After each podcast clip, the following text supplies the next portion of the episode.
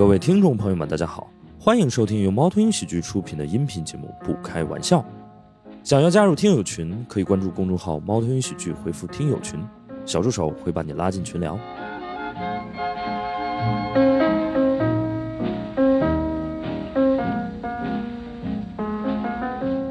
OK，欢迎大家来到这个不开玩笑的录制现场，我是今天的主持人大熊。然后我们今天录制的这个主题是纹身，然后我们也请来了两位好朋友，呃，一位是大家都很熟悉的梁彦增，还有一位很资深的纹身师朋友，同时呢也是我的纹身的这个创作者黄伟大黄老师。让我们有请两位。然后我们今天这个聊的这期主题是呃纹身，然后我们就是首先就是欢迎一下黄伟大老师，大家好，我是黄伟大。可以简单做个自我介绍。呃，九七年生人，然后我是做卡通纹身的，国内的独立纹身师，很高兴、国内的独立纹身师 亚洲的独立纹身师。好啊，世界的独立纹身师啊。啊，那来到这个国家多久啊？不好意思啊，然后我们请这个就是梁彦增老师也做个自我介绍。行行，大大家好，我我叫梁彦增啊，九六年生人啊，是这个国内的独立脱口秀演员啊。啊，这个亚洲的，啊，对对，是是黄伟达的好朋友啊，对，然后我们其实本身今天呢有一个设计，我们工作人员如果在后头的话，可以稍微的开一小下场灯。我们本身呢今天是打算在就是现场一边纹身，一边来录这期节目。但我们后来发现了一个问题，就是纹身机是有声音的，所以我们今天可能会在这个播客录制的结束之后，然后现场去创作一个纹身作品。对，我们现在可以把这个场灯关上了，谢谢。啊、一个访谈类节目少不了的环节，黄老师能说一下你是怎么走上纹身之路的吗？二零一六年，那是一个春天，我是怎么走上这条路的？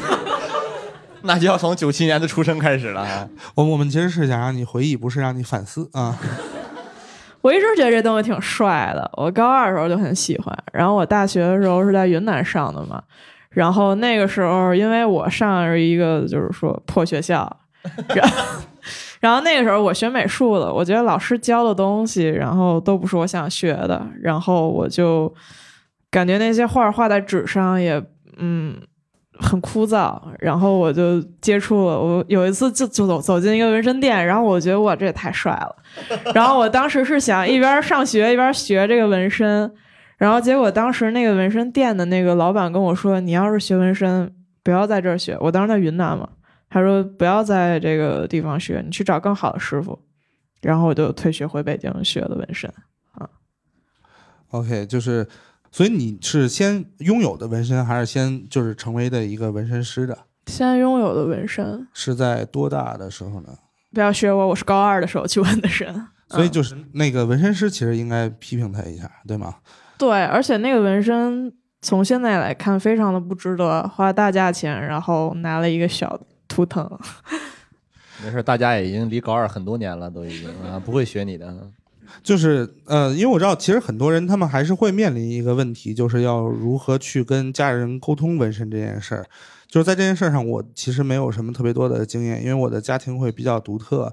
我二零一二年纹的那个肩膀上的锦鲤，然后在那个纹身的八年之后，我的父亲说：“哎，你怎么肩膀上有个东西？”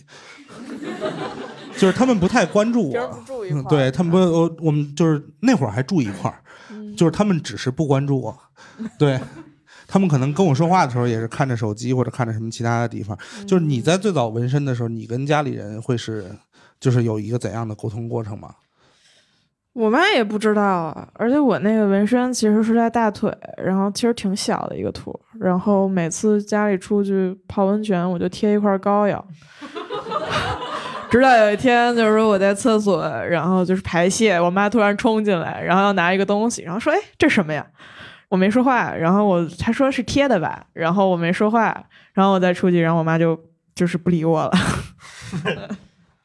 那我觉得这个好像已经是一个比较顺畅的沟通过程了，嗯就是就是你妈妈她自己去内化一下这件事儿是吗？对她接受能力还挺强，只是问我疼不疼。我记得想当年我爸第一次给我了解，呃，纹身这个事儿，他他他，我最开始的时候对我要求是儿子，爸爸不求你出人头地，你只需要别纹身。不是 不是，你第一不要吸毒，第二不要残疾。我说可以，他想了想说，最好也不要搞同性恋和纹身。我说，我至今没有纹身，但是我现在觉得自己越来越同性恋了。但是就是呃，我不知道，就是呃，现场观众，你们在跟家人去沟通自己就是纹身的过程当中，有没有什么特别不顺利，或者说是觉得还挺值得分享的经验？好，嗯、就是我没有纹身，但是我爸有纹身。就是你听清问题再说话。这个一定要分享一下，嗯我爸他有纹身。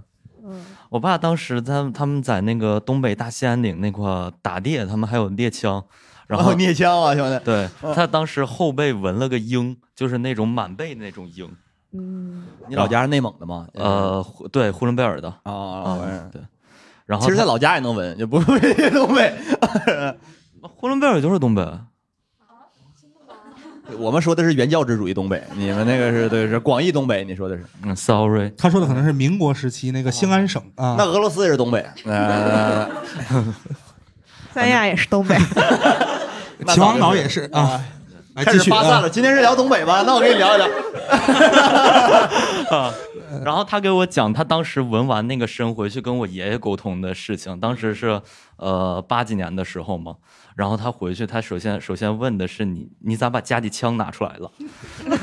感觉这劲儿比纹身严重一点，好像。对，嗯，然后他们先去把枪的事情处理完了，然后那个到派出所要拍照的时候才发现你背上咋有个纹身，就基本就是这样迫于无奈的接受了。我以为是当时就把枪用上了。哦，原来八十年代就已经有有这种自由纹身师的那种工作了吗？呃，可能是他们那边民族特色，鄂伦春族。哦，哎，我想问一个问题，那就是你父亲支持你纹身吗？呃，我不太支持，因为我是我现在是公职，不能纹。哦，哦，我爸之前让我不让我不要让我纹身，就是也说这可能以后会有公，万一考公务员什么的。后来他发现我跟公务员距离的不光是纹身啊，可能个人气质上也有提高的空间啊。我今天在那个不开玩笑的粉丝群里还看到有一个人，他也是在确定自己不会考公务员之后去纹的身。对，然后我就突然发现，就考公务员是一个就是如此之重要的事情。我之前发朋友圈问我要不要考公务员，大家都说我是傻逼，我就放弃了，我就我就放弃了。呃，所以我我其实会有点好奇，但是黄老师可能也回答不了。就是如果要是一个公务员，他纹了一个身，会怎么样？会被开除吗？嗯，其实我给公务员纹过身，就是但人家工作已经很稳定，而且人家就是说做的很靠上。他那你算不算手里有了他的把柄？我不算吧，因为他其实是个管理者的身份他不在乎这些东西，就是他手里有了你的把柄，他他给我钱。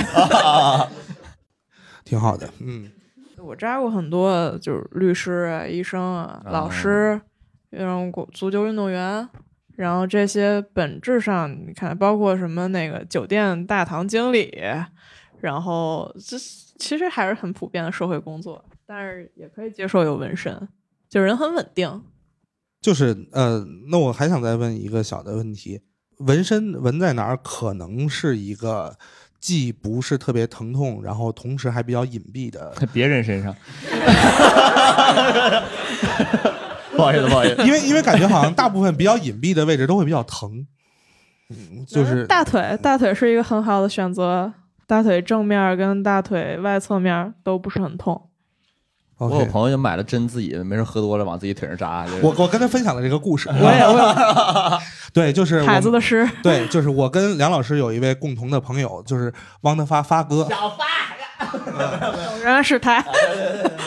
对，就是呃，他是一个艺术家，他之前有一次就是喝多了之后，然后第一次尝试给自己纹身，对，然后他就是他完成的唯一一件事就是他买了一个纹身枪，对，之后他就开始在自己的腿上纹海子的诗，但是他即使是就是喝多了之后，他也没有办法克服那个疼痛，对，所以就是他很多的。那个呃部分没有纹进去，于是他就是酒醒之后就拥有了一个斑驳的也洗不掉的海子的诗。我还以为第二天早上起来，哎，谁往我腿上写字儿了？呃，对，然后就是我们在讨论了发哥这个故事之后，黄师给我分享了一些往别人腿上写字儿的故事。对，啊，这么刺激啊！我有一朋友，然后喝多了，然后呢，他就我们都是纹身师嘛，然后我们一块儿喝，然后他做滑板跟涂鸦，然后他就拿着机器，然后在这儿写上“胡逼二零一九”，然后就给扎了，然后感觉有点罗大佑的色彩啊。对，然后扎完了之后呢，他就喝完酒，他睡过去了，然后我又接起他那个纹身机，在他小腿上纹俩字儿“缺的”。对，所以就是如果要是有朋友想要就是从事纹身师行业的话，有一个需要注意的事情，不要跟同行一起喝多，或者是醉酒的现场不要有纹身设备。对，其实我觉得你刚才说那很有意思，你说他们都很稳定，所以不怕纹身。我觉得那就按你这个标准来说，世界上所有人都可以纹身。你要稳定了，反正没什么好怕的了。不稳定，你还有什么好失去呢？对不对？反正纹就完了，对不对？哎，说起来，说起来，黄老师有一次去我们家喝酒，然后他招他他克隆了几个纹身师朋友在我们家。就是他属于那种呼朋引伴式喝酒，他就经常说：“哎呀，怎么就咱们俩呀？咱们我再给你叫几个朋友。”然后就出来十五个人出现在我们家门口，就会围观你纹身。然后还有一个朋友带来一个法国人，那个法国人本身是去找那哥们纹身的，然后那哥们儿纹到一半，哎，我就喝酒了，然后然后法国人就别呀，大哥，就就就过来。那法国人好像就是李叫李白是吗？还是叫什么？我忘了。啊，就非常惨啊，可怜的外国友人啊。就是你在成为了一个纹身师之后，你会邀请什么人给你纹身呢？是看水平还是看关系还是？都不是，比如因为我们会认识很多纹身师，然后我们也玩在一起，平时，然后我很喜欢他的东西，他很喜欢我，就说，哎，我们今儿就互相扎一个，我说 OK 没问题，然后我们就互相扎的跟喝一个那么草率。对，就是真的，其实纹身这件事情对我来说很平常，甚至我们虽然我们不会让客人喝完酒之后纹身或者纹纹身的时候喝酒，但其实我们自己对自己有一定的自信和对他人有一定的信任，我们是可以这样做的。嗯，我大概能理解。，嗯自己对调自己补嘛。我很好奇，就是纹身它会有一种惯性吗？就是很多人他纹了第一个之后，他过一段时间又会想去纹其他的图案，会有吗？不是叫惯性吧，他可能会纹完之后觉得还感觉还不错，我想再扎一个，这种。因为感觉人第一次纹身都会相对来说考虑的慎重一点儿，就是可能嗯，就感觉就是纹完第一个之后，觉得嗯，我已经是一个，有纹身的人了。踏踏出第一步了。对但我会有一个小小的呃，就是想要继续去往下纹身的原因，就比如我可能一直看这两个纹身，然后看的觉得就是我需要一点新鲜感，然后我就可能会想我再纹第三个、第四个，这是一个健康的心态吗？我感觉黄老师可能想要拒绝我，这是一个可以出现的心态吧？你还是批判性的在看待他啊。嗯，我我在自我反思啊，对看腻了想加新的，我没说看腻了，我就是、呃，黄老师的纹身怎么能看腻呢？啊，倒是也不必。咱们还有这种舔环节是吧？哎呦，您这真好看！我啊，哎，呃，黄老师，那你有所谓你最喜欢的那个纹身吗？就是你自己的。我每个都很喜欢，但是我最喜欢的可能是这条闪电。我跟我妈妈说这是一条闪电，我妈跟我说这就是静脉曲张。我觉得他很帅，呃是我妈妈就是会说怎么把自己搞成这样。如果要是比如我自己有一个静脉曲张的话，我我以后一定要跟上面纹一个闪电，对，让他们两个合二为一啊、对，我觉得闪电挺帅的，天选之子。但是我觉得静脉曲张也 也可以接受啊。那会儿我还跟我妈妈说，我说这个黑色闪电，这是我的冰冷世界。然后我妈妈说这就是代表你身体亚健康。所以，如果要是我们的听众里边有这个呃老师或者是医呃就是医护人员这种久站的群体，然后比较容易得静脉曲张的，你们如果要是得了静脉曲张之后，有一个好的选择就是纹一个闪电，对。感觉并不是什么好的，没在医疗方面起不到什么帮助，感觉。哎，会有人比如看到你之后，一个陌生人或者不太熟的人冲过来跟你说你的纹身好好看吗？会有会有，我骑自行车夏天的时候露胳膊露腿儿，然后我不是都有纹身嘛，然后就会有那种大爷停在我旁边说：“哎，姑娘，这真假的呀？是画上去的吗？我想纹一样的。” 是的，呃，那那我就想问，就是感觉是你爸，就是你纹过最大的客人有多大？年纪最大的吗对，哦，那倒其实也没多大，五十四五十岁，嗯。就是所以纹纹身会有一个适合的年龄嘛？就因为可能比如你四五十岁再往上，你的皮肤松弛了，就嗯、变年轻肯定是新陈代谢快嘛，恢复的也快。但是老了就是皮都皱了，有人知道皮都皱了，开了，由内而外的，对，是皮都皱了会比较不好撑，但硬想扎也可以。嗯这是可以说的吗？哦，他说了，哎就是那那我甚至想追问一下，就是如果要是呃皮皱了，就是你肯定是要撑开了纹，但是就是你要知道，就是他平时的那那个状态是皱着的。咱们这样是不太尊重啊？感觉没事，斯琴高娃老师，你怎么开始指名了呀？本节目对斯琴高娃老师非常尊重啊。所以需要就是打什么呃羊胎素来维持纹身嘛？啊，咱们可能得打提提马赛克，提咱不光是打纹身，提提他做什么？呃代言嘛。就是我想问一下，现场有观众是有纹身的吗？哇哦，还是挺多的。就是有哪位想讲一下自己纹身的故事吗？嗯，那个麻烦把麦克风给他递一下。就是我这个纹身是呃一个字母，然后它是那个 loser，然后把那个 s 改成不是把那个 s 改成乌龟，就是它是《小丑回魂》里面的一个片段，就是里面有一个小男孩，他在学校被别的小孩排挤了，然后他的那个手指骨手手臂骨折之后，就是打石膏，别的小孩就给他在那个石膏上面写了一个 loser。然后他朋友给他把那个描成了 lover，所以我纹这个就是给我朋友们纹的，对，就是酷。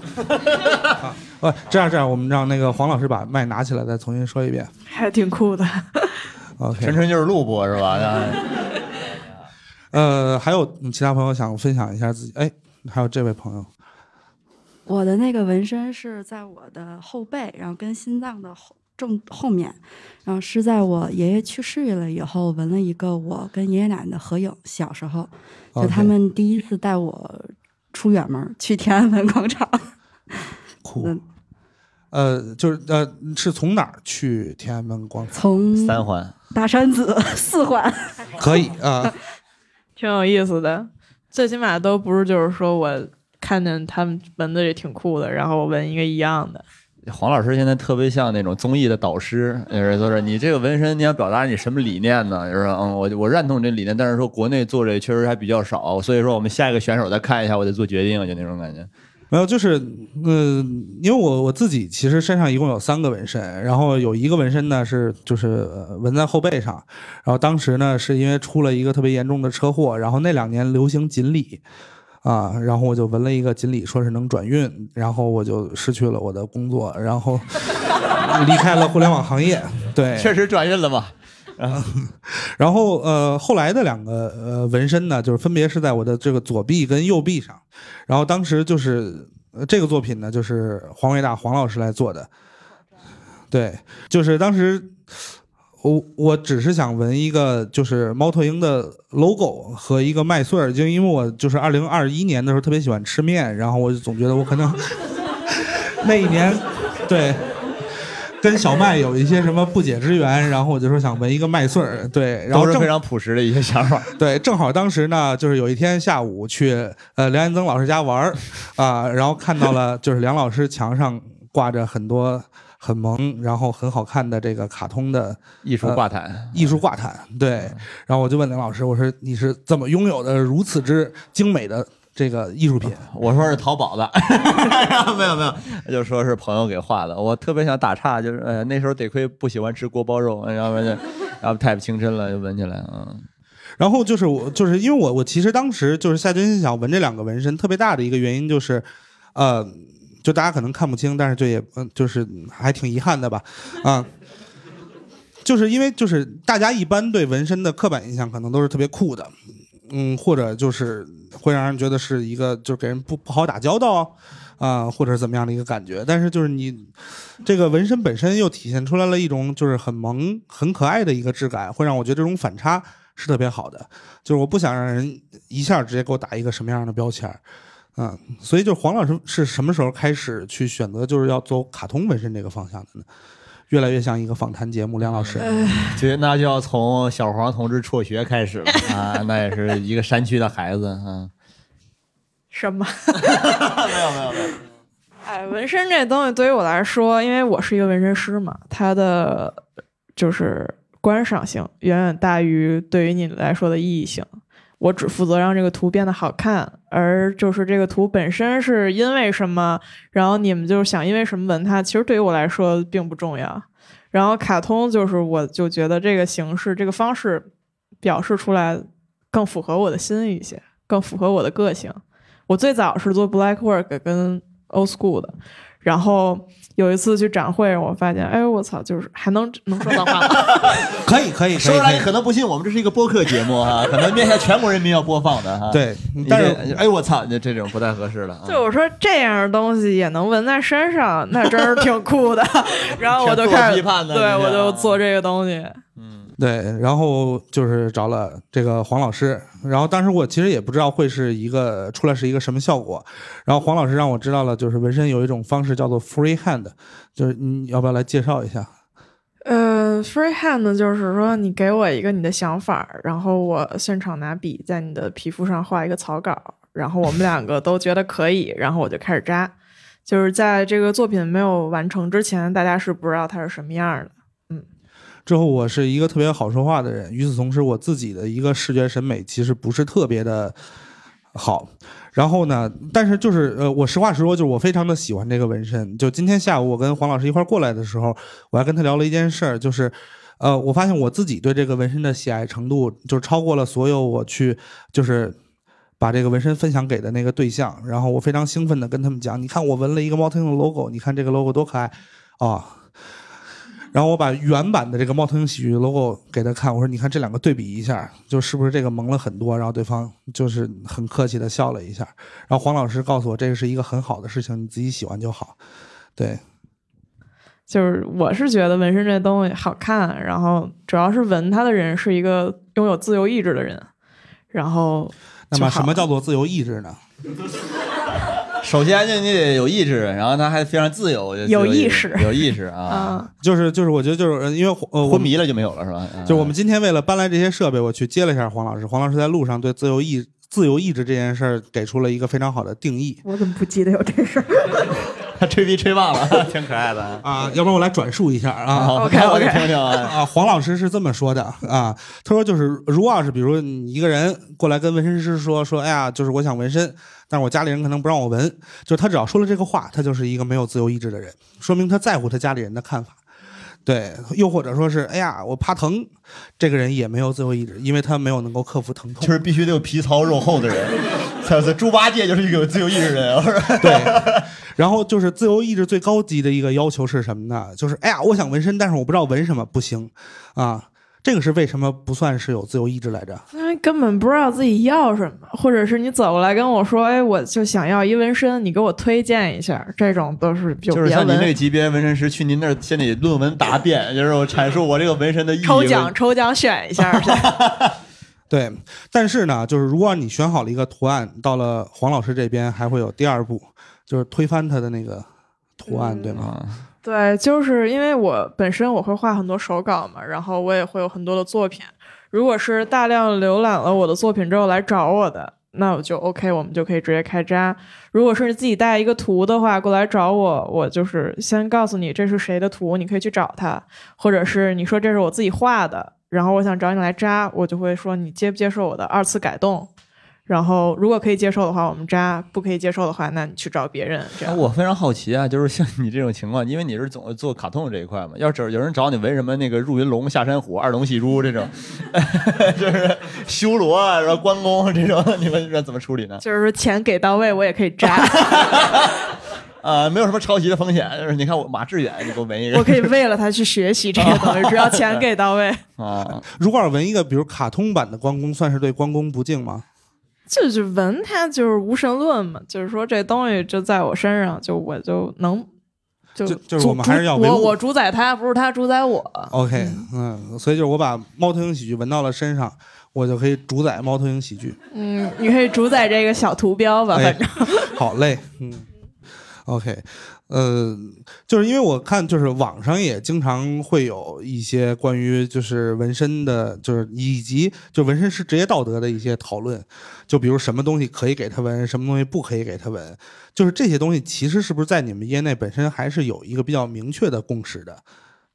呃，什么东西可以给他纹？就是说这东西是我自己画的，我可以给你纹，就不不不是说拿别人的东西，然后我就复刻上去的，我可以纹。至于这东西是你什么背得住背不住，就是生肖克不克，就是说我女朋友是这个星座的，她不喜欢这，就是说没那个。让我想起来以前那个呃知乎上有个段子，说那个仇敌纹了一个关羽，我感觉气势已经到达一定层次了。我纹个什么的克数的，底下热评说你纹一个孙权？左边纹孙权，右边纹一吕蒙，白衣渡江哈，大家都是文盲哈，我们说点别的。三国啊，三国啊。后来不是有人说要纹一个什么唐国强，还是纹一个什么？对对对对对，能够我觉得唐国强挺好的。对，就是啊，没有没有，就是还有还有什么就是什么纹天眼什么，我觉得那种就是真的会纹这种东西的人应该很少吧？能纹这种就是说纯缺，他就是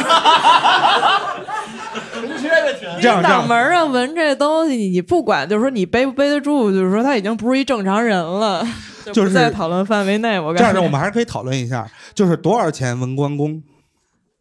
关公满背啊我是按小时收费的。，OK，就是说，根据体积大小，我会给你一个大概是几十个小时，然后就把钱给到我，就是就可以纹。那就是呃如果要是比如三十分钟纹一个天眼，你可能收费是多少钱？就我来说，face tattoo 跟手背这些脖子相对来说比较明显的位置，除了同行之外，我一般不给问，OK，就这个就是已经不是钱的问题了，因为可能会 可能是钱不够的问题。OK 啊，哎，那那比如就是呃，你从事纹身有多少年了这是第四年，？OK，就是你有听听说过一些，比如就是真的就给客人纹身之后引起一些我们说不愉快的事情吗？有肯定会有啊。因为因为我其实没见过真的就是纹完身后悔的人，就是就是他们可能会发生什么样的事儿呢？他们后悔了，只要这图我扎的没毛病，其实跟我没什么关系。但是我后来就慢慢接触这个行业比较久，然后因为我并不是那种店里面的师傅，就是说在街边会有纹身店，然后谁进来就说：“哎，这是我女朋友，我要把她的名字纹在我身上。”然后就我一般不会接这种活儿，然后我是大家通过一些公众平台或者是朋友推荐找到我，所以这种就减少了很大它的这个冲突性。大家基本上还是说我接受你、认可你，然后来找你扎这个，就是纯纯预约制的，就还好。我我之前有一个朋友，他就是想纹他女朋友的名字，然后他找了四五个纹身师都不给他纹，之后他后来退而求其次，决定纹他女朋友的英文名字，然后就还是没有人 给他纹，之后他就去跟那些纹身师说，这个英文名字对于他有特别重要的意义，是他祖母的英文名字，然后就有人给他纹了，对，特别成功。这是我的祖母 Selina 张桂英女士啊。所以就是纹名字这种事儿，一般纹身师也都不会接。我给人纹过名字，就是刚开始学的时候，然后基本上纹完之后，过段时间又会过来改呀、遮呀什么的。不是你纪念一个人，你可以用很多方式，不一定就是浪费你这一块皮肤，然后去做这个事儿。可以，嗯，然后就是我其实一直有一个小小的好奇，也从来没有提出来过，就是梁老师，你就是常年生活在黄老师身边，然后哎，每天别这么说，别这么说，我们俩是神交，没长时间生活在身边啊。哎每天就是耳濡目染黄老师的艺术，就是你为什么一直也没有踏出纹身这一步呢？我我提过啊，我说我纹找找我纹身，他说擦，别蛋逼了，都是这种。他说他那就是还是他那理念嘛，就是没想好你就别纹。然后我之前想在脚底板纹三颗痣，然后觉得挺，啊，对对对，嗯后来自己也觉得自己挺弱智的，就就没这么干，对。嗯，就感觉好像纹了之后桃花运会好一点，就是，然后过来一个胖子说：“你昨天晚上说他名字四百多次，就 是就是那种。嗯 所以就是，如果有客人找你跟脚底板纹三颗痣，你会同意吗？可以，可以。没法收费。如果他如果你需要的话，我是按小时收费，不足一个小时按一个小时计算，OK，就扎三刀，然后给六百块钱是吧？八百。啊，八百。啊这样这样，我们我们还是聊一些可能对于现场的观众有实用性一点的问题，好不好？就是能不能先跟大家就是简单的科普一下，就是呃，因为很多人他其实第一次纹身之前，他对于纹身的这种疼痛程度其实不是特别有预期。就是呃，你有没有一些建议？就是可能刚开始尝试纹身的人，他们最好选择一些什么样的位置、身体位置？如果他们自己对位置没有特殊的要求的话，就是哪些位置不疼，或者哪些位置可能就是对他的生活不会带来太大的改变，就纹脸上可能就会改变很大嘛。啊 其实纹脸上反而没有那么疼，只是就是我给大家分享一下，因为我之前在脸上这块扎过雀斑，然后我这块儿也有一个小的图是拿黄色塑料扎的，我只是为了体验一下它的痛感。底下观众瞳孔都收缩了啊！还是纹雀斑啊？没有人纹青春痘吧？这个 对，然后脸脸部的这个疼痛感，其实在全身来说就不是很不是很重。所以就是抽嘴巴子是有原因的，不疼。主要是位置比较显眼。那理论上这个肋下应该是疼痛区，不能哎我抽你，太奇怪了，就有点奇怪。把你这些生活常识收一收。我可不是那种人，大腿里得疼，然后打跟人打架，这就变变斗殴为猥亵了，就不太好呢。对，首先就是做纹身，你要做好一个就是迎接疼痛的准备，因为它任何的位置，它是制造一个伤口都是会很痛的。然后一些比较寸的位置，比如说，嗯、窝这儿，腿窝这儿，嗯，然后英文单词 窝着，窝这儿，嗯，然后手臂的这个胳膊肘，然后弯的这个内侧，然后胸口中轴线这个位置，然后都是痛感，我觉得会非常强烈，包括手过腕线都很痛。然后我最不建议纹的位置，其实是侧腰、侧肋这个位置，你看看，我就说刚才打疼这这个位置，不是因为疼，疼肯定是其中一个，是因为身材的变化吗？对，因为这个位置你纹什么图它都会变形，除非就是说你就扎胖了是吗？还是嗯，就是你呃，人到中年嘛，就是他身材多多少少会发生一些变化，然后这个位置图就会畸形。就是我为什么在小小臂上做纹身，就是我打算减肥，对我怕到时候这猫头鹰，比如纹肚子上，然后一减肥没了，变成雄鹰了？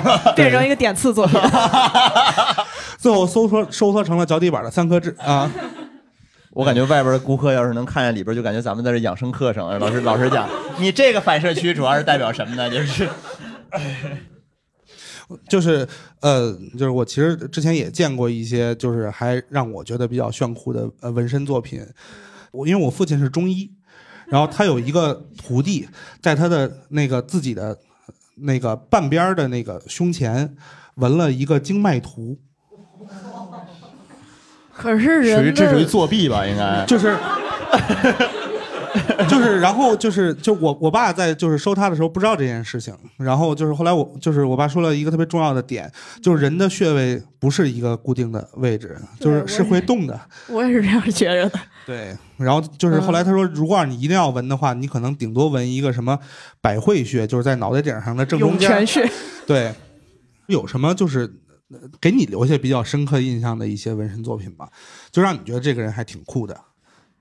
有，我之前去上海的时候，就是说，大家都知道，早期就是说八零后很多他们受那种港片的，包括一些欧美的那好莱坞男明星，他们喜欢纹一些图腾类的纹身，然后就很原始，然后很野，然后在这儿一个闭环啊，或者是什么，就是黢黑黢黑的这么一个图腾，黢黑黢黑的，对，然后那些图腾，因为它扎的很实又很黑，它往往不太好盖，也不太好改，除非你愿意接受更大面积的。然后呢，我就看见一个人，然后他这块纹了一个很大大臂的一个图腾，然后他在旁边拿那个就又重新纹了，就是一个小撇儿出来一个小字儿，说这个在二十年前很酷。然后我就觉得这个确实你放在现在也很酷。然后还有就是。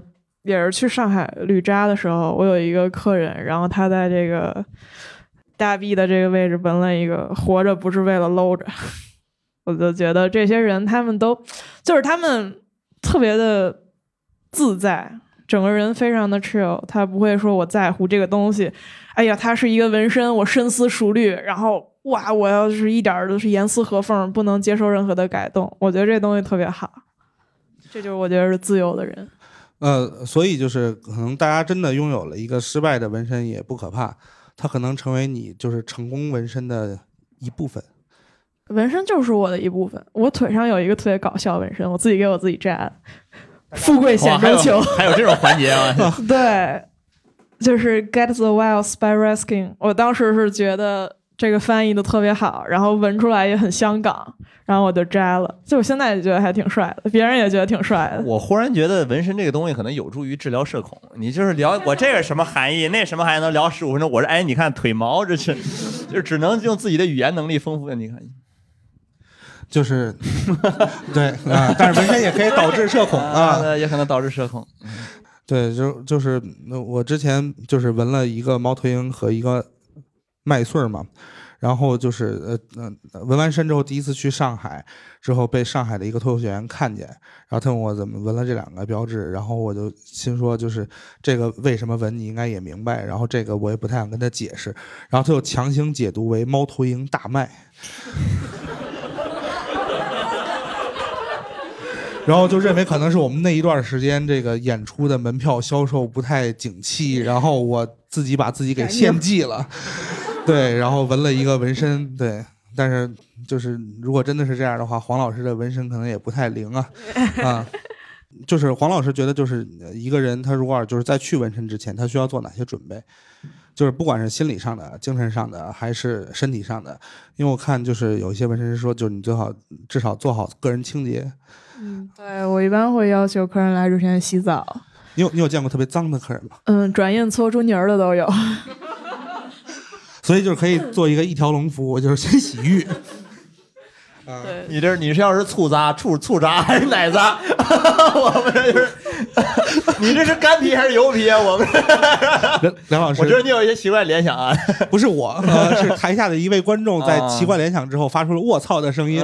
啊，这个不宜展开啊。对对对，我们这是个干净卫生绿色节目哈。对，呃，会有人要求在纹身的时候打麻药吗？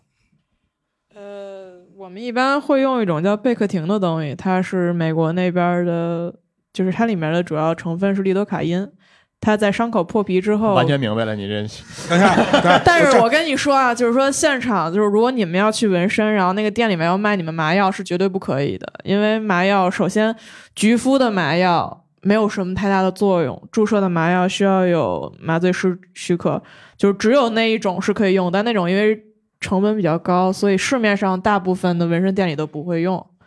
嗯，所以说你们行业是有一些不规范的从业者，肯定是，啊肯定是非常多的。但是就是与此同时，就可能有一些客人他听了那个止疼药的价格，也就不怕疼了。嗯那些那些止疼药，我我觉得你需要用的时候我会给你用，但是你自主的，就是说想要使用的话，我不会就是说给你使用。那些要卖给你的，就是也甭管，就花那钱没用。我就是我第一次纹我背后的那个就是呃鲤鱼的时候，当时就是我我在七九八那边上班嘛，然后我就是在七九八里边找了一个纹身店，然后我一个人去纹身，有十五个同事陪着我一起去。你们这应该叫洗洁纹身店，这不是去纹身啊。没有，就是后来就是一共就是呃留下来观看的有十二个，因为那个店里站不下。对，就是我们这种配置一般都是去棋摊跟老头儿下棋的时候。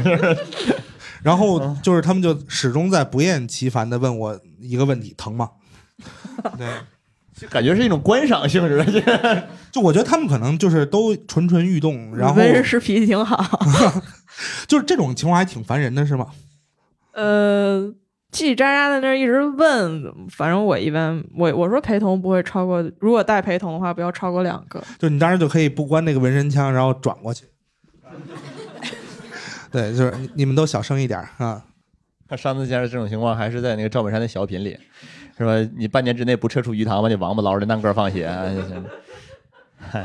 太专业了，都是一些知识分子的梗啊，嗯大家不是很理解。对，就是白衣渡江啊，捞王八。嗨，赵本山嘛，哎，赵老师，我还想跟现场观众有一互动，有没有谁想纹身，并且最近想要下决心？怎么还有咱们有优惠券是吗？没有疯狂星期四就扎就完了。啊，我们疯狂星期二吧。啊疯狂星期二啊啊，黄老师，我们今天现场的观众可以拥有怎样的折扣？啊，扎一个送连也能相吻一个，就是这种啊。或者我们可以现场待会儿拉一个群，然后砍一刀啊。你看我砍不砍你就完了啊。上次看这种情况还是铜锣湾。啊我觉得还挺挺好的，因为我就是就说明我们的这个听众跟观众都还是行动力很强的。就我有一个朋友，他墨迹纹身这件事儿，跟我身边可能墨迹了得有四五年，到现在都没有。哇哦，对，我特别想哪天如果给他灌醉，然后给他抬过去，我替他付费可以吗？对，没有自由意志了这种。呃，那那我还想有一个小的疑问，就如果我想给我们家猫纹身，No，我是他又做错了什么呢？这我就是我是非常就保护小动物主义。OK，对，是我说我说一个我觉得我自己觉得挺好玩的东西吧，就是我我想说一个就是纹身，嗯，它出现在我比较喜欢的一些就是文艺作品里啊。大家有有玩主机游戏的吗？就是有一个非常有名的世嘉的主机游戏叫《如龙》，有人玩过吗？啊啊，那个就是 啊，就是如如龙，它是那个主角叫桐生一马，他背后纹了一个就是龙，然后他有个好兄弟叫锦山章，背后纹的是就锦鲤，然后 那个他们俩就是从宿命上，两个人本来是在孤儿院长大的发小，但是最后背道而驰，然后因为那个锦纹锦鲤的锦山章就一直觉得他的人生是被桐生一马的阴影覆盖的，凭什么我需要越过龙门才能成为你这样的人？就呃，可能有的时候纹身会在呃有会遇到过那种两个人并不很熟，但是他们俩的纹身会有呃冥冥之中产生了相关性的那种情况吗。这个就问到点儿上了。嗯啊，就是黄老师最近在做一系列的作品，啊，对，就是呃，你先介绍一下那个作品。呃，我发起了一个活动，叫定格动画纹身，就是我选取了《鼹鼠的故事》，你们有没有看过？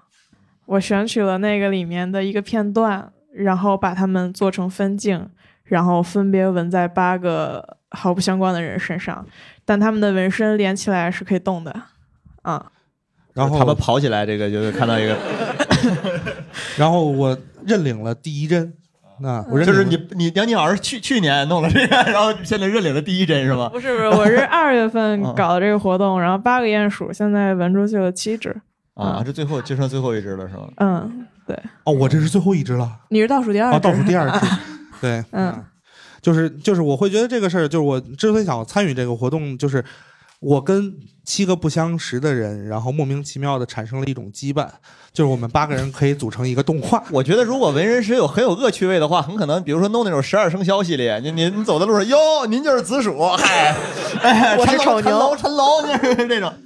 太我奇怪了我其实还挺期待这样的一个对，如如果要是就是因为可能我们八个人的纹身都恢复之后会被就是组一个局是吧？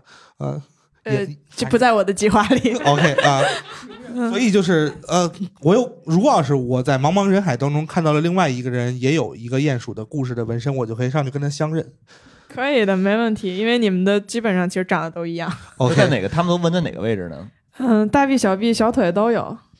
然后我选择的是在那个右手小臂的外侧，对，就是生怕他们看不见，以以后走路上这么走。纹脑啊门儿啊，这出会出现那种情况，就比如说两个人已经通过大臂小臂相认了，然后旁边一个人本来也想相认，但他想想自己还得脱秋裤，然后？就啊，算了算了，那所以可能夏天相认会方便一点。可能是去海边的话几率会更大。假日限定啊，这一脚踢出整个盛夏啊。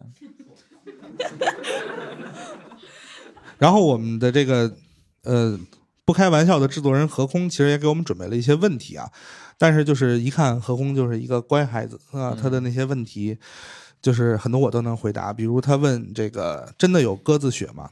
啊就我理解，嗯就是鸽子血纹身这种东西，其实它就是一个就是呃异种蛋白的排异，对不对？No，这东西物种交叉会会感染，感染禽流感会有禽流感，对吧？就是理血液是，不能互通就。所以还得防疫需要是吗？还是就理论上你什么血到最后都是一个效果，就可能都会发炎啊。嗯，对，就是不能拿那个东西，一是它不卫生，二就是闻了啥也没效果，可能就有一针痕，可能那块皮会增生烂掉。没有什么存在，喝完酒之后，然后它会隐隐发红，然后之类的这一系列就是纯扯淡。但是你肝不好是吧？一般就是喝完酒隐隐发红啊。会有一些就是走迷信这一块的纹身师吗？走迷信这一块，有有宗教裁判所一般都是走迷信这一块。宗教纹身倒不说，有一些那种泰国的纹身师，他们会说，就给你纹一个符啊什么的，然后是什么有那个大师在给他念加注什么那种。OK，然后我不太了解，我不不做做评价，可能他的对手其实偷偷在这个纹身里下蛊了啊。因为我是一个纯纯的无神论者，但是通过纹身来斗法我也尊重这些东西。嗯，你有没有遇到过什么特别奇怪的图案需求？呃，我拒绝过一个，就是他们要纹一个很诡异的图案，并且很多个人要纹，我觉得可能是邪教。然后他们纹一个拼图嘛，是吧？他们是团购的吗？不是，就是有一个人问我你这边纹身怎么收费，然后那个时候我是四百元每个小时，我就跟他说四百元每个小时。他说我们要纹这个图案，他说我们要纹这个图案。我当时的那个我们我没反应过来，我以为他就是说他以为多重人格呢，我们想纹这个，然后就是说那个，然后我就说 OK，他说我我要纹三十个，然后我说是三十个同样的图案，就说在你这条胳膊上还是？他说我们是三十个人要纹这个东西，然后我考三十个在哥们儿也挺恐怖的，除非纹五子棋可能差不多，纹三十个哎，我还有看到，就是说你是也是上海的一个纹师发起的一个活动，就是说你跟我下棋，我在你我在你身上纹一个棋盘格，你说下哪儿我就下哪儿，这把棋你要是赢了，我就不收你费，这也挺帅的。那要是他要是想纹象棋怎么办呢？就是 人家只玩五子棋啊，只玩五子棋啊，不好意思啊，我是玩玩象棋，这个就赚大发了，太对禁忌了这个。OK，然后何红老师还有一个问题，就是大家都在澡堂子见过各种花臂花呗嘛？就是我有一个小的问题，我没去过澡堂子。你生活也挺不容易的，没有没有没有。就说起来，那个好像日本是如果有大面积刺青是不允许进公共浴室的，对对就是他们混极道这一块对吧给了，这这这这这一块的不太不太让，对。就是黄老师还跟我说，就是在日本其实是就是一定程度上没有纹身自由的。好像是只有他们只有极道是分子犯法的，对。然后而且他们的黑帮会有自己固有的纹身师，对社团。嗯，那在日本的这个纹身师，感觉就是一个就是地下公务员的那种感觉，就是他都是有编制的。对他们的他们的纹身师地位很高，至高至高。那那我就就会特别好奇，那比如日本的那个纹身师学徒，他们要怎么办呢？他们学出来，日本跟韩国学出来都很难的。就是我听说啊，包括台湾那边，你要想找这个师傅学的话，不仅要交钱，而且你可能要铺一到三年的台子，就是哦甚至师傅干活的时候你要背过去。感觉说相声也好像是这么个，就是咱们三年图样是吧？但是我觉得这这就是在日本也很合理。你想，就是在日本只有就是极道分子纹身，嗯然后他作为一个学徒，对他应该对他如果要想活下来的话，他可能就得先学很多年，然后再开始混一点社会上的这个资历。那说起来，卡就是卡通塔兔这一块，就在日本应该特别吃不开吧？人家什么刺青哇，什么哇下山龙上山虎，说你这哦鼹鼠的故事，我就是感觉晚辈樱桃小丸子 有点不太合适了，感觉。行吧，反正日本它这块儿，包括韩国，韩国就是我师傅的师傅，因为纹身就是进过三次监狱，他们都是在居民楼里面，然后自己开 studio，然后给人纹。是在日本吗？韩国，韩国，嗯，就是他是因为给别人纹身，所以进了监狱。对，但是韩国它它又很开放，因为他们之前还办展会，就是邀请了就是几乎所有大韩民国的纹身师跟医生，然后你用词好专业，大韩民国，大韩民国，啊，感觉是个朝鲜发言人啊。对，然后因为我师傅是延边的哦哦对他他他就是那边，然后呢，就是他们开展的那个展会叫“医生也需要被纹身师来治疗”，然后所有的人都会发一个 T 恤，然后如果你是医生，你就在 Doctor 后面写上自己的名字；如果你是纹身师，你就在 Tattoo 后面写上自己的名字，这样还挺酷的。嗯，一个联合运动。然后他还问了一个问题，我觉得这个问题其实还挺好的，就是呃，说是会有很多人拿纹身来遮盖伤疤。是好吧？我觉得伤疤这个东西好不好看，完全取决于你这个人怎么看它。你要想遮也可以遮，但我觉得纹身其实遮住的并不是伤疤，而是你心里的那个缺口。就是你有给别人做过这种伤疤修复的，就是或者伤疤，做过啊，遮盖。呃，大概是怎么样的一个图案？方便分享一下吗？嗯，有个女孩儿，然后她一直在自残，然后她的手上面就是因为她年轻时候跟男朋友分手，然后拿刀划的的那种斑痕，然后我在上面给它遮了一个卡通的小狗，然后身上挂着一个钱袋儿，然后我还遮过就是女性的剖腹产的那种疤痕，但是我是建议，不是我建议啊，就是女性剖腹产后如果需要遮盖瘢痕的话，要三年以上，要等那个疤完全的到了一个它是一个皮肤，而不是一个凸起的增生，要不然的话怎么遮都没有用的。嗯，然后我的好朋友也发起了因为乳腺癌产生的手术跟剖腹产的疤痕全部免费遮盖的活动。嗯，OK，你有去给人做过这种就是纹身的，就是修修修补的这样的一个事情吗？嗯，就是比如我纹了一个纹身不喜欢，然后我来找你，黄老师怎么办？救我啊！可以。呃，有有过什么比较好玩的经历吗？嗯，其实我不是很喜欢改图，但是如果你有想法，然后跟我说，然后就是说人也得活着嘛，就是我也要挣钱的，就是我就会就是给你进行一个修改。主要还是修改这东西的话，大部分就是你满意，然后因为已经是二次创作了，给我的空间并不是很大。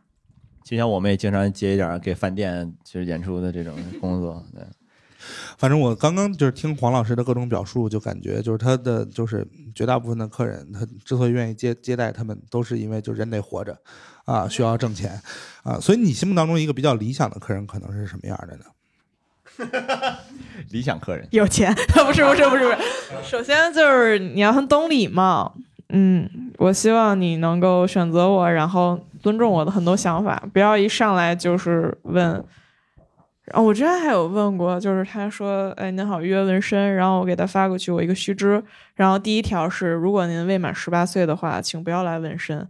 他就说：“十八岁不可以纹吗？”我说：“不。”他说：“未满十八岁不可以纹吗？”我说：“不可以。”他说：“我想也不行吗？”我说：“不行。”然后他把我删掉了。我觉得这就是很没有礼貌的一种行为。然后，嗯，最好一次性能把要求说清楚，然后不要在我开开开始动笔之后，突然又说：“哎，我又有一个想法，哎，我又有一个想法。”整甲方这一块是吧？对对对，我我我是有硬性要求的，大范围修改不超过三次，小细节改动现场再聊。嗯，就是呃，可能嗯、因为现在还有很多没有纹过身的朋友，就是纹身其实是分成两步的，第一部分是先有一个画图，对吧？嗯，所以就是他们可能会在画图的过程当中，就是提出来各种各样的想法，不会有人一边闻一边说：“哎，我突然有一个想法哈。有的有的是一边闻说，哎，我突然觉得这儿如果加一什么怎么样，我就会说，我给你画一下，你看看。嗯，OK，但是就是已经就是动真了，那就是属于 free hand 了，我不啊可能现场给你再单画。那我们是不是面对这种客人可以就是纹一半儿说，就是加这一条线可以加五千块钱？没有，还是这一般是勒索，这个还是按照时间算。这可纹身没说，我讲一半，我说，哎，我这下一个一段子，你要想听结尾，再给五十，就是这种不太好。然后哎，那中间跟他掰扯的时间算进去吗？没有，我是我的那个机器是按脚踏时间算，就是我起针，我每摁一下脚踏，然后它电流通到机器上，然后就会开始计时，然后我一停就停。我中间什么抽烟喝酒不是喝酒，抽烟上厕所，抽烟喝酒，中间上你你先上厕所，然后你先闻着我，这些都不算，包括休息的时间都不会算到。抽烟喝酒太过了，这这样，那我们就是呃，把就是呃一些听众当成潜在的消费者，就是有没有什么给他们的防止受骗的，或者说是就是一些建议，就是你认为一个相对合理的收费方式大概会是什么样的，然后以及就是有哪些比较容易遇到的陷阱吗？嗯，纹身这个东西，首先你在选择的时候，我希望你首先就是先了解它嘛，就是包括从风格到喜好，然后如果你选择一个纹身师的话，就你要多看他往期的作品，看他是否稳定，看看他的恢复视频，然后选择完了之后，一般收费都是公开透明的，按小时收费的会写我多少小时多少小时，一般都是五百到一千五、两千的，比较有名的都有。然后一口价的手稿要问他稿子跟文是不是分开计算的，然后对，一般就是这样。哎，我可以给大家推荐一个，这不不算是广告啊，因为它就是就是国内有一个他在新兴在推这个东西叫 Tattoo Magazine，然后你们可以在微博上搜到它，它会嗯收搜罗很多国内的知名的、优秀的、稳定的原创纹身师，然后他会出周刊、年刊、季刊，在那个杂志上，你可以非常明确的看到他们的风格、纹身师的采访，还有他的收费标准。就大家有什么问题的话，也可以来问问我。毕竟，因为就是生活中，如果别人很冒昧的来问我，我是不愿意解答的。所以今天大家可以冒昧的问他啊今，天可以冒昧一下。有谁想别威胁我们好不好？今天可以冒昧。有哪位观众想冒昧的提一些问题吗？冒昧啊，这边请问一下，你有没有接触过什么明星找你去纹身的？这个就是明星八卦这一块，哦，明星八卦这一块，一般给纹的时候会签协议，包括你纹了可能都不一定能发，因为我跟你讲吧，我刚才。我之前认识一个就纹身的朋友，然后他到了那个就是草料场嘛，然后人家把他那个草料给烧烧了之后，他就这个实在没办法了，然后就去山神庙风雪了一下，这个对对对啊。我说到草料厂那边还有一半人不知道，哎，什么是个工人阶级的朋友啊？就这是不是那天还下着雪啊？啊，你不说我都不知道啊！这，我以为我都说风雪的事儿了呢，还还有冷牛肉和白酒呢，还对，就是。然后是还有一位白还有衣服的个老头，儿，我记得。还有一个白衣服的观众要提问题是吗？我我是想问一下，就是现在好多那个节目不是纹身的话，它会马赛克掉嘛？像我们这种野马赛克，这脸都打掉了，那长头发也不行的。对，就这个会不会对你们这个行业有比较不太好的影响，就负面的？呃，我的好朋友陈安他说过一句话，就是如果纹身需要马赛克的话，那就把我也码上吧。这样来，我们就是给大家科普一下陈安是谁。他也是一个做传统的纹身师，在国内，嗯，然后他做的一些中式传统的纹身师，我觉得是非常先锋的。而且就是我我觉得反正就是你说纹身会被就是码掉或者会被贴起来的话，它可能顶多会让那些想要去纹身的人考虑一下，就是纹在什么位置比较好贴啊，就顶多也就是这样了啊。就是因为比如你说就是我可能胳膊上的纹身，我戴一个就是臂套或者穿一个长袖的衣服就搞定了，就是我可能不会在脖子或者下巴上纹一个什么东西，但是下巴上我可以留胡子啊。其实我不太能理解，因为对于我来说，纹身它是我的一部分。我觉得对于大多数的人来说，就是接受纹身也是接受我的一部分。可能就是说现在呃，文化行业没有那么的文化行业，对，就大家我我其实不太理解码的是什么，就是包括一些近期很火的一些说嗯前几年嘛，什么说唱，然后会码掉一些纹身，是觉得这样对小孩儿可能就是起到不好的作用还是什么？但是很多地下的这些东西，它本身它就是需要一个分级的，所以我觉得就是还有待改进吧。嗯，就反正至少脱口秀这块儿是，呃，未成年人禁止入场。虽然可能真的带小朋友来了，有时候我们也拦不住吧，对。但是就是就是，反正我对这个事儿是怎么自我消化的呢？就是可能在二零零五年、零六年那会儿，北京的大爷率先失去了穿衣自由，对。然后后来就好多其他男人不，包二奶。对。说话挺难听的，你这人。啊所以后来好多其他的事儿，我就觉得也爱咋咋地吧。对，因为我觉得就是就实话实说，我觉得就是呃赤膊这件事情没有那么可怕。对，嗯，而且就是大爷们的活动区域也很有限。就是我从来没有见过一个大爷光着膀子去上班或者怎么样，他们顶多就是从自己的那个院里走出来，对，小朋友看见了也不会对他们造成什么童年阴影。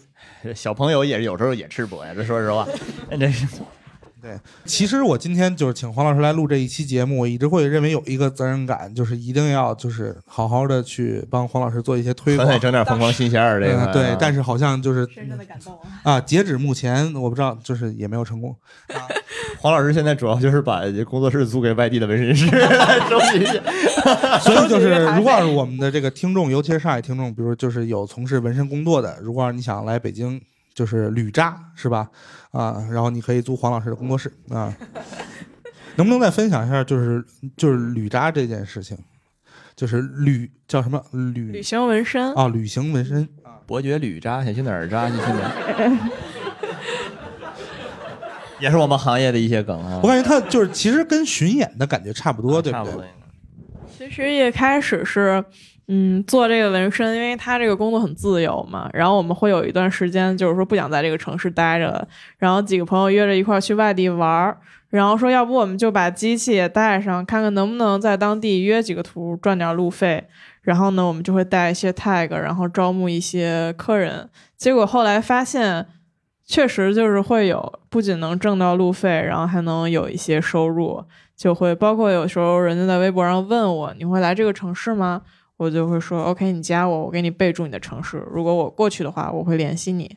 这样，包括我们有时候我们去到一个新的城市，然后我们会去当地的纹身店驻店，就是。他们那块会有很齐全的东西，我只需要带上我自己的纹身机就可以。所以你们纹身这个行业还挺团结的，是吗？就各地的纹身师都会互相去。嗯，我们会有大展会、小展会，包括一些私人举办的，包括微博上、小红书上遇到喜欢也会互转互关，然后我们就会交流一下。这样听起来跟二次元圈子差不多。会有一些特别热门的旅渣城市嘛？就比如就是，我这旅扎想去哪儿？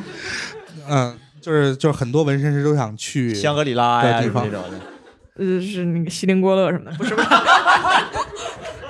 锡林郭勒想去哪儿乐就去哪儿啊，不好意思。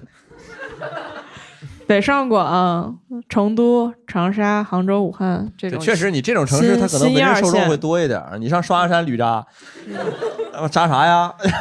扎小辫儿啊？我之前发现我自己的图，然后我去参加东北展会的时候，然后会发现我的图可能原价也就十六七百，然后在他们就是一个叫时尚地下的地方，就是说八十块钱一个。时尚地下，我，哎呦，时尚地下，他们会有一三家纹身店在这儿，第一家现割割线，第二家店打雾，这样就是流水线？对，流水线纹身。就感觉像，对，就是做什么手手续那种是吧？你先去那屋，然后找刘老师，就是那种 啊，办退学这种感觉。嗯，对，然后就是再跟大家分享一个小的、小的、小的、小小的点吧，就是就是我其实想跟大家说的，就是如果你初期想要尝试一个纹身，然后你对自己承受疼痛的这个能力不是特别的确定的话，可以尝试一些类似于就是。呃，水墨画不要找那种工笔画，就工笔画就会比水墨画会疼很多。不要因为疼痛的感觉去选择纹身。好啊，好，嗯，挺批判的，其实还是。嗯如果你就真的怕疼，然后就是真的想要纹身的话，就实在不行就非要那去做点刺嘛。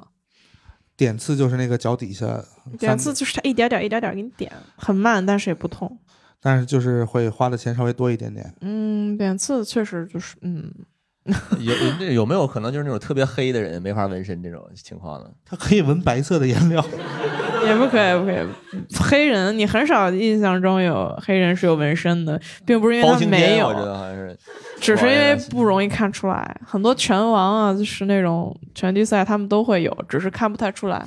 那白纹了。他们那会儿是没有彩色纹身这样的一个选项吗？彩色纹身也不显色，因为他们皮肤底色在那儿。就感觉泰森去纹身，人拿竹签扎他俩小时，然后纹完了之后看不出来，那你太太黑了，就 这种。真的是。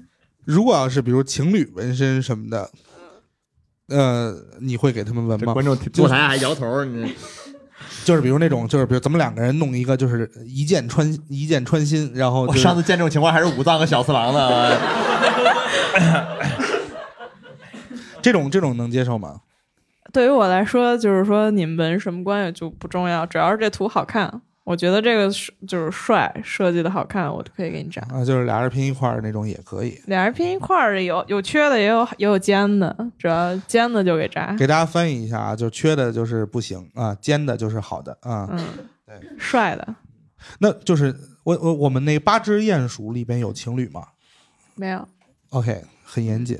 对，那他们有可能会有其中两只鼹鼠在一起之类的这种情况发生。它是一个分镜，所以不太可能。对，在我印象，呃，好像前几个都是女孩儿。嗯、哦，我也给我给我也扎一个。然后，嗯，然后有一个有一个是 gay，然后他认领。我给我扎，我扎两个。此刻脸上洋溢着控制不住的笑容啊！有没有可能跟那个 gay 在一起？开心了啊！必须狠狠打我爸脸。没有没有没有没有，哎你的客人是不是就是可能女生会稍微多一点？我的客人对女孩儿多一些，就是其实就比如说主攻我这个风格的会多一些，然后其他也有一些男性好朋友，他们只是来找我纹身，不纹我的这种风格。纹这种风格基本上就是女生 gay。呃，对，谢谢大家啊，比较 gay 的女生啊，对啊，然后我要铁 T，我我是铁 T 好吧啊，对，忘刮胡子了，没有办法装铁大 T。老，咱就录一个节目，没必要学这么多啊。嗨啊，倒是也不重要吧。嗨啊，对对，然后我们可能一会儿就要开始我的这个纹身了，然后就是呃，如果要是待会儿有想留下来观看的朋友，呃，纹身师觉得怎么样？就是看你心情。观看的朋友，可以可以看，不要打扰到我的。对，因为这个屋子比我之前第一次纹身那个店还是能大一些。嗯对，然后就是我本身想着，也许能鼓励到一些呃想纹身但是下不了决心，然后他看了这个之后，他就现场下单。彻底 彻底的就是说不纹。就唤醒了小时候看那个《容嬷嬷扎紫薇》那种感觉。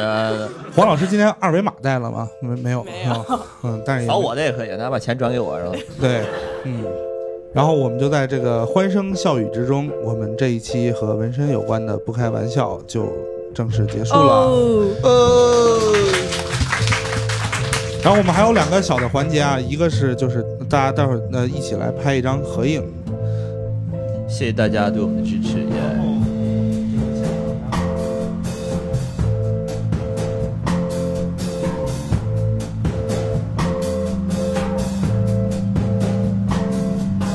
感谢大家收听本期不开玩笑。想要来录制现场一起开心，可以关注公众号“猫头鹰喜剧”，回复“听友群”，小助手会把你拉进群聊。我们会不定期在群内招募现场观众。最近我们还在上海开了一个新场地——喜剧集市，欢迎大家购票来看。更多精彩演出信息可以在公众号“猫头鹰喜剧”查看。我们下期再见。